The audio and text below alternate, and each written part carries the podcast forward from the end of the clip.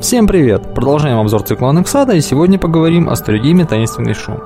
Автор Мэтт Рэгби или Мэтт Ригби, точно не знаю, ссылку найдете в текстовой части обзора. Поехали! Скажите, вы когда-нибудь задумывались о том, как проводят свободное время обитатели космических станций? Первое, что приходит мне в голову относительно нашей реальности, это какие-нибудь тренажеры. Ну или чтение книг, на крайний случай просмотр фильмов или игра на компьютере или планшете – а вот обитатели станции Бачели в сеттинге Анексада могут позволить себе гораздо более интересные занятия. Например, поиграть в гандбол, причем при пониженной гравитации, что вносит в игру довольно интересные новшества. Именно за этим увлекательным занятием мы застаем нашего протагониста, пилота Анексада по имени Марк. В данный момент он защищает честь команды Unicorn в матче против команды Pride. Да, вы не ослышались, команда сформирована по признаку, кто на какую компанию работает. Во время обзора цикла я говорил, что компании заключают с экипажами разовый контракт, после завершения которого взаимных обязательств не остается. На самом деле все не так просто. Формально это так, но помимо общих правил существует еще и политика компании, которая у Unicode, например, такова. Если пилот взял контракт у компании Pride, то в Unicode он работу больше не получит никогда. Полагаю, у остальных компаний правила схожие. А что вы хотели? Капитализм есть капитализм, совершенно без разницы в насколько далеком будущем. Впрочем, если судить по этому матчу и последующему общению, подобное положение дел никак не мешает вполне приятельским отношениям между экипажами и представителями разных компаний. После окончания игры Марк в сопровождении своего друга отправляется за новым контрактом, поскольку планирует небольшой отпуск и ему нужны деньги.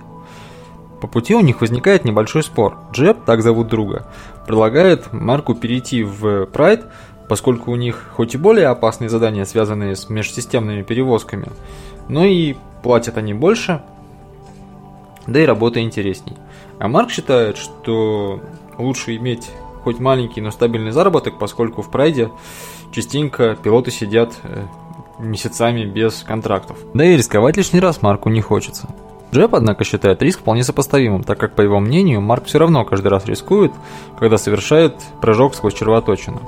Здесь я снова хочу сделать небольшую ремарку и вернуться к обзору сеттинга. В нем я говорил, что червоточины используются для перехода между удаленными системами. Но, очевидно, это не так. И здесь червоточины используются для сокращения расстояния внутри звездной системы. Я о таком, честно говоря, раньше не слышал, но теперь вот буду знать. Так и не придя к общему мнению, друзья вынуждены были прерывать спор, так как подошли к офису компании. Генри, клерк Юникона, нашел для Марка работу – доставить груз на Фанке 6 и привезти оттуда кое-что на бачеле.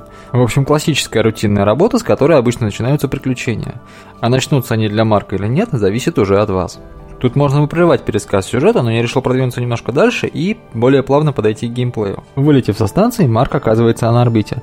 Для того, чтобы совершить гиперпрыжок к Фанке 6, необходимо исключить гравитационное влияние планеты Сибирь. Для этого нужно удалиться от нее на достаточно большое расстояние. Трудность состоит в том, что выданный Марку корабль, яхта модели калибра обладает очень ограниченным запасом топлива. Необходимо рассчитать скорость и высоту так, чтобы и с орбиты сойти, и топливный резерв по возможности не потратить. Эта задача и будет первым геймплейным вызовом для игрока. Справиться с ней можно различными способами. Либо задать параметры вручную, если вы способны их рассчитать, либо довериться компьютеру, но тогда будет потрачен драгоценный топливный запас, который может понадобиться в будущем либо можно испытать удачу. Для этого необходимо бросить кости. Как, вы не знали, что каждый пилот Анексада носит с собой комплект игральных костей? Если выпавшее на костях значение совпадет или превысит необходимый параметр удачи, то задачка будет решена. Если же нет, то придется решать задачу вручную или доверяться компьютеру. Таких задачек в игре будет несколько. Они, собственно, и составляют геймплей наряду с обычными выборами, куда пойти и что делать. В некоторых нужно будет проверять удачу опционально по желанию игрока, а в некоторых сценариях это будет необходимым условием для успешного завершения игры. Как и в случае с легкими деньгами, у игрока есть возможность максимально легко и быстро завершить игру. Просто доставить груз на планету, и тогда все кончится просто и максимально неинтересно. Но если в прошлый раз все зависело исключительно от любопытства и доброй воли игрока, то сейчас э, на возможность втравить Марка в приключения повлияют ранее принятые решения. А приключения могут быть довольно разнообразными, от спасения человека, терпящего катастрофу, до контактов с пиратами разной степени близости. Вдаваться в подробности не буду, поиграете, узнаете сами, но думаю, будет интересно. О сюжете и геймплее я рассказал, теперь пора бы переходить к ассоциациям, но в этот раз у меня как-то с ассоциациями туго. Игра на посторонние мысли особо не навела. Зато порадовала вполне неплохим внутренним сюжетом и геймплеем, что вполне здорово, плюс немножечко больше информации о сеттинге. Что еще хотелось бы отметить, это реиграбельность. Для игры такого размера она довольно высокая.